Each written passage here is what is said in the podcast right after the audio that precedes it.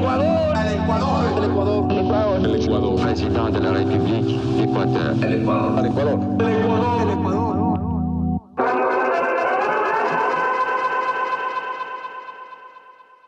Buenos días. Buenas tardes. O buenas noches, depende mucho del uso horario en el que nos estés escuchando. Bienvenidos a una sesión más de La Historia con Wi-Fi. Mi nombre es Johnny Manrique Mi nombre es Leonardo Waldo.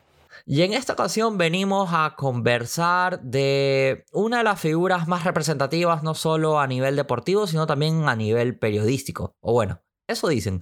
Aunque seguramente lo vamos a recordar por otras situaciones. Leonardo, ¿de quién vamos a hablar hoy día? El día de hoy vamos a hablar de Voltaire Palaines Polo, que para muchos, quizás para las generaciones más cercanas y jóvenes, es un coliseo. Johnny, ¿tú has ido a algún evento en el Coliseo Voltaire Palaines Polo? Yo me acuerdo un concierto de J Balvin y Maluma hace varios años, pero creo que en algún momento fue cuando vinieron los cebollitas. Allí se presentaron, ¿verdad? Qué viejo que eres, Johnny, wow. Eso es 2090. No lo sé, podemos continuar. ¿Qué tan relevante fue Voltaire Paladines Polo y por qué vamos a hablar de él y no vamos a hablar de mi edad? Pues bueno, porque Voltaire Palaines Polo en los años 50, 60, 70 fue uno de los máximos exponentes desde la dirigencia para el auge del deporte nacional. Pero no nos adelantemos. Primero vamos a hablar sobre quién fue Voltaire, en qué año nace y dónde nace. Voltaire Palaines Polo nace en Santa Rosa, en nuestra bella provincia de El Oro, en el año 1915. Sus padres fueron Aurelio Palaines Villasís e Irene Polo. Él se cría en la ciudad orense hasta 1924, cuando su familia se muda a Guayaquil. Él acá terminaría sus estudios secundarios. Voltaire. ¿Tú le pondrías a tu hijo Voltaire? No creo que es un nombre tan común en, en los actuales momentos. ¿O conoces a alguien que se llame así? Pues bueno, yo quizás hace algún tiempo le podría haber puesto a mi hijo Voltaire, ya que es el nombre de grandes filósofos como el francés Voltaire, cuyas frases más significativas pueden ser recordadas como la siguiente. El amor es la más fuerte de las pasiones porque ataca al mismo tiempo a la cabeza, al corazón y al cuerpo. O también la frase que dice, hay alguien tan inteligente que aprende de la experiencia de los demás. Pero quizás ya no, porque existe otro gran pensador ecuatoriano de nombre Voltaire, como lo fue el expresidente Lenín Moreno, con frases como las siguientes. También para aquellos que están presos, presos, enseguecidos de revoluciones falsas. Ahora se ha dado por llamar revolución a cualquier pendejada.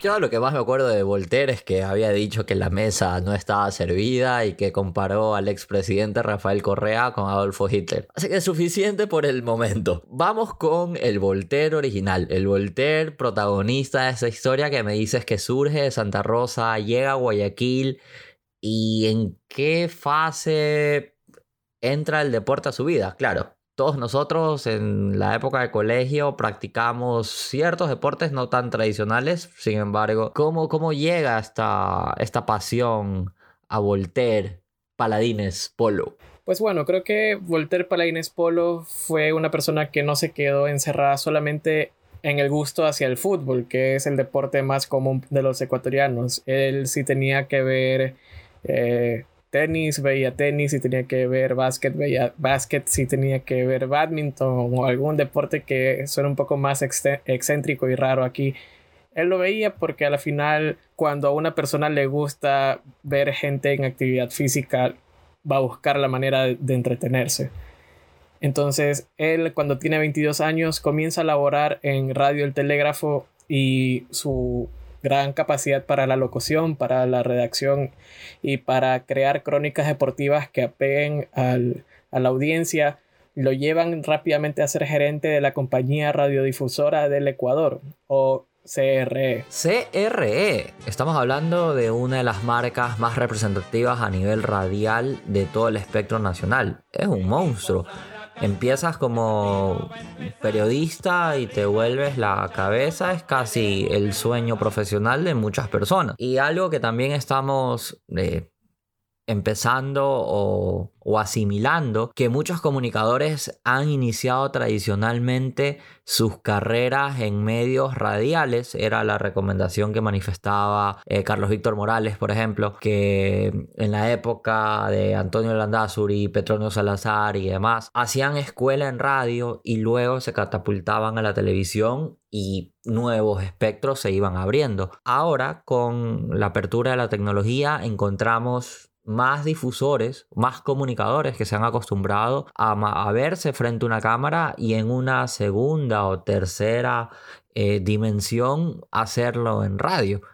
La radio eh, está muriendo, sigue presente. ¿Tú escuchas radio? ¿Alguien de aquí escucha radio? ¿Cuál es tu estación de radio favorita, Lewaldo? Yo la verdad es que no escucho mucha radio, si es que escucho es cuando voy en un taxi o en el colectivo, pero de ahí sí tengo que escuchar algo para estar enterado es Radio de Blue por, para poder estar al tanto de cómo va algún partido de fútbol. Pero de ahí, la verdad es que creo que ya somos de la generación que si vamos de un punto A a un punto B, ponemos algún podcast o alguna playlist en Spotify.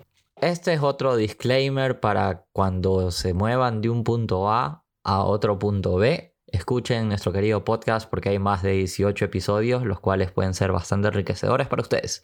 Fin de espacio publicitario. Volvemos al programa. En 1945, con apenas 30 años, Voltaire decide ponerse esos zapatos mocasines, una camisa apretada, decide convertirse en su propio jefe y funda el sistema de emisoras Atalaya. Bello nombre también hay ocasiones en las que encontramos ciertos emprendimientos con unos títulos excéntricos, pero Atalaya suena, suena muy bien. Y termina posicionándose en el mercado local como una marca muy tradicional con un nicho específico de oyentes. Hasta el sol de hoy yo te podría decir que escucho radio Sí, yo sí escucho radio. Eh, no sabía que Radio Atalaya era fundada, o más bien fue fundada por Voltaire Paladines Polo. Y bueno, obviamente escuchas radio si llegaste a ver a los cebollitas en el Coliseo Voltaire Paladines Polo. Bueno, después de este shot que le he pegado a mi compañero de podcast, continuamos. El buen Voltaire Palaines Polo trabajó siempre buscando impulsar a los deportes ecuatorianos y transmitir la pasión que él sentía por cada una de las prácticas a través de sus comentarios en los programas radiales en los que participaba. En el año 1958, cuando él tiene 43 años, es nombrado como presidente de la Federación Deportiva del Guayas o Fede Guayas. Puede que lo haya hecho bien, porque estuvo en el cargo durante 18 años hasta 1976. Espérate, espérate, espérate. 18 años en el cargo. Aquí o era ultra crack o definitivamente no había mucha competencia para, para removerlo del poder. No sé qué tan sano es permanecer 18 años, pero bajo el palmarés que tiene Voltaire Paladines y las ejecuciones realizadas, fue una tarea titánica y los logros son muy predecibles. Son muy visibles más bien. Pues puede que sí lo haya hecho realmente bien y haya aplastado a su competencia en cada proceso electoral que se cruzaba por el camino, ya que tenemos que ver los logros que alcanza Ecuador a nivel deportivo durante esta época y además las cosas que alcanza en cuestión de infraestructura para su federación, para la Fede Guayas. Ya siendo dirigente del organismo deportivo más importante de esta provincia, busca el financiamiento para la construcción de espacios deportivos con capacidad de recibir aforo masivo. Es decir, que ya no sería simplemente una cancha cualquiera o una pista de atletismo ubicado en algún lugar X de la ciudad, sino que todo tenía que estar pensado muy estratégicamente. Para Polo se dijo que si iba a hacer las cosas, las haría bien, con ganas, por los deportistas de la ciudad, de la provincia y del país. Así es como empieza la construcción del Coliseo cubierto en la Avenida de las Américas, esto en el año 1959 y a su vez dirigió el último año de la construcción del Estadio Modelo, que fue estrenado en ese mismo año y llegó a tener capacidad para 42 mil personas. Eso es mucho para la época e incluso para hoy en día. Para que tengan una idea, eh, un estadio inglés como Stamford Bridge, el estadio del Chelsea, tiene capacidad para 41 mil personas. Ah, pensé que te referías al estadio que está al sur de Guayaquil, que también es un estadio inglés. Según lo que te estoy entendiendo, Voltaire Palaines Polo realizó en estos 18 años construcciones masivas y muy representativas para promover el deporte a nivel local podemos notar que su desempeño fue quizás comparado a lo que está pasando hoy en día con Roberto Ibáñez, en la que hay una remodelación adecuada de las pistas de atletismo, hay una nueva incorporación en cuanto a objetos tecnológicos para el desarrollo de los atletas practicantes de BMX y asimismo eh, notamos que el Coliseo tiene otra cara algo que quizás en la época de Pierina Correa, que estaba al frente de la Federación Deportiva del Guayas, no lo veíamos. Sí, lamentablemente llegamos a presenciar durante el periodo anterior de Roberto Ibáñez que se descuidaron muchas cosas desde el aspecto financiero y de inversión que hicieron que se descuiden estas obras que se realizaron y se estrenaron durante la época de Walter Palaines Polo.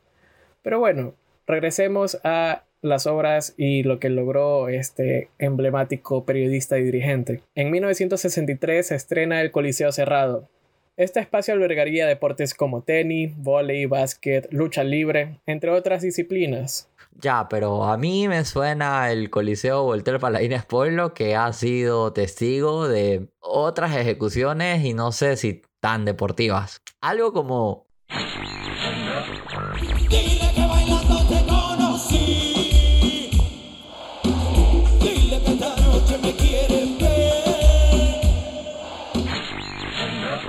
también ha recibido un número importante de hinchas o fanáticos.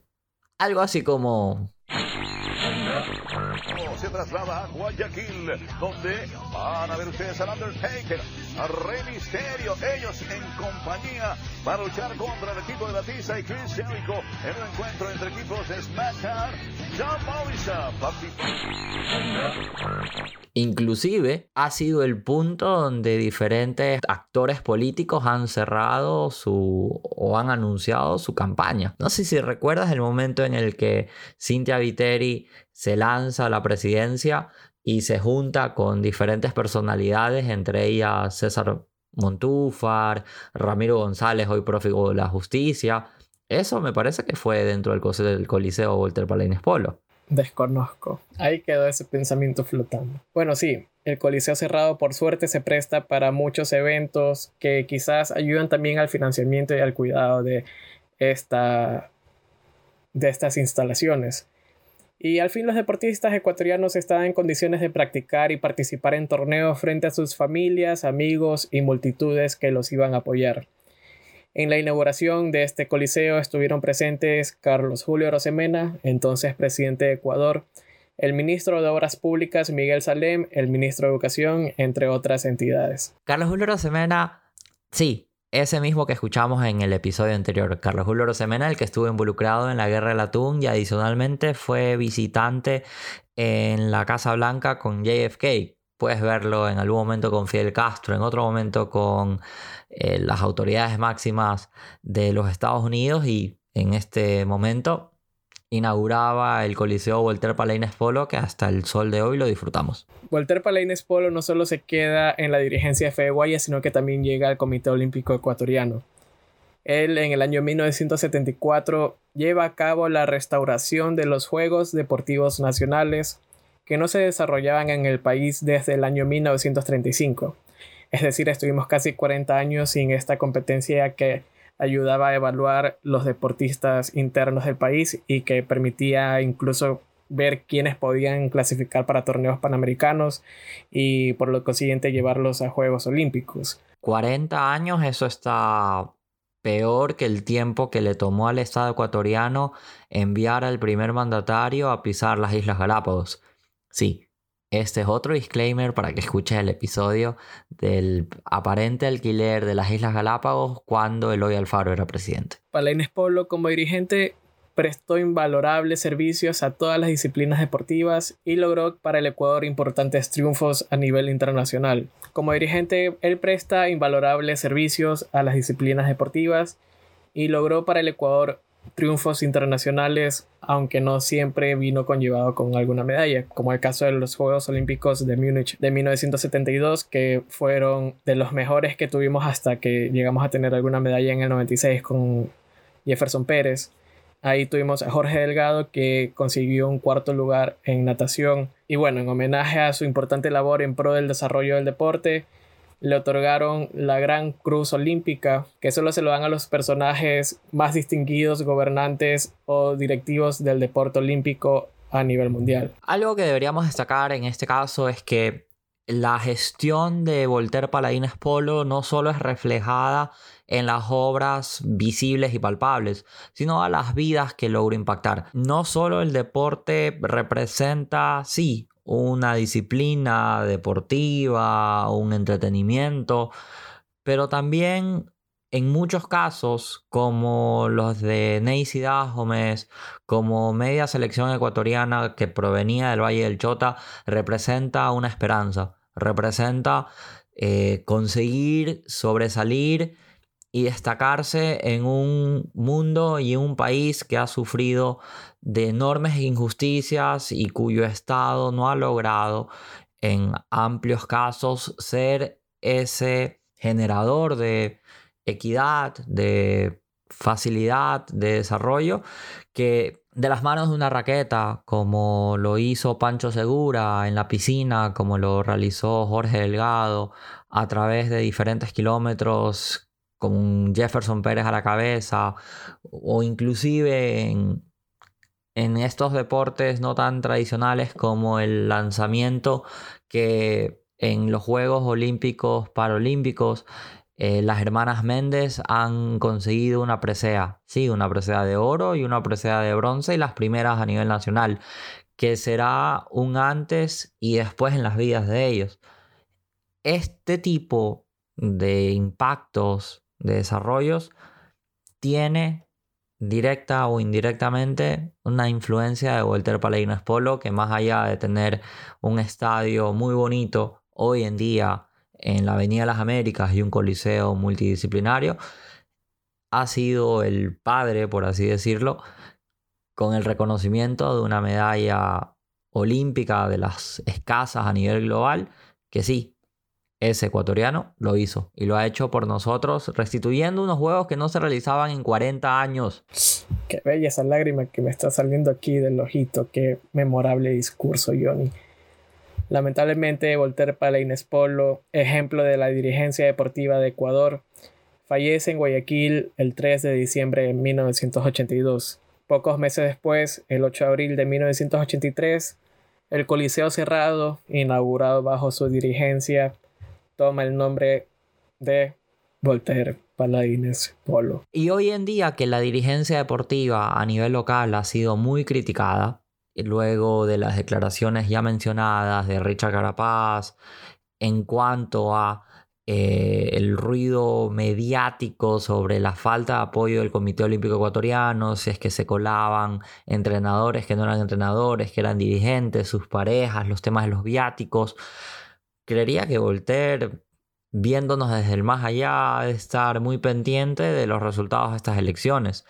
Y según lo que decía Guacho Sánchez en el programa de YouTube, que es altamente probable que un tal Diego Arcos, que empieza como periodista, tenga una chance como un dirigente olímpico, aunque él lo ha negado en diferentes ocasiones ese twist de conocer deportistas que luego trascienden en otras canchas, como lo de Alfaro Moreno, que fue un ídolo máximo en Independiente de Avellaneda y en Barcelona a nivel local, que se vuelve el presidente de la institución, lo de Francisco Ceballos, sí, José Francisco, este José Francisco, que se volvió gobernador del Guayas, ingresó también como presidente de Barcelona Sporting Club, y hoy lo recordamos como ese Pancho Ceballos que nos llevó también a uno de los primeros mundiales. Si tienes algún comentario, pregunta o sugerencia adicional, lo puedes realizar siempre en nuestras redes sociales, arroba la historia con wifi. Y sí, si es que tienes mayor curiosidad, puedes ingresar a www.lahistoriaconwifi.com. Ajá, página web. El podcast está creciendo y, claro, puedes pegarte un pequeño vistazo por allí Así le vas a poner cara a Leonardo, a Julio y a Johnny que te estamos hablando cada 15 días. Por otro lado, mi nombre es Johnny Manrique. Mi nombre es Leonardo Waldo. Y nos encontramos en otro Remember histórico. Sí, el único Remember histórico que vale la pena. Para que la próxima vez que escuches Voltaire Paladines Polo, sepas que es mucho más que el lugar donde se va a llevar a cabo un concierto de reggaetón o una congregación religiosa. Porque si hoy vemos los resultados olímpicos o paralímpicos que tiene medallas a nivel gloriosos para Ecuador, le tenemos que dar cierto crédito al mayor dirigente deportivo que ha tenido la historia ecuatoriana. El Ecuador. El Ecuador. El Ecuador. Président de la République d'Équateur. El Ecuador. El Ecuador. El Ecuador.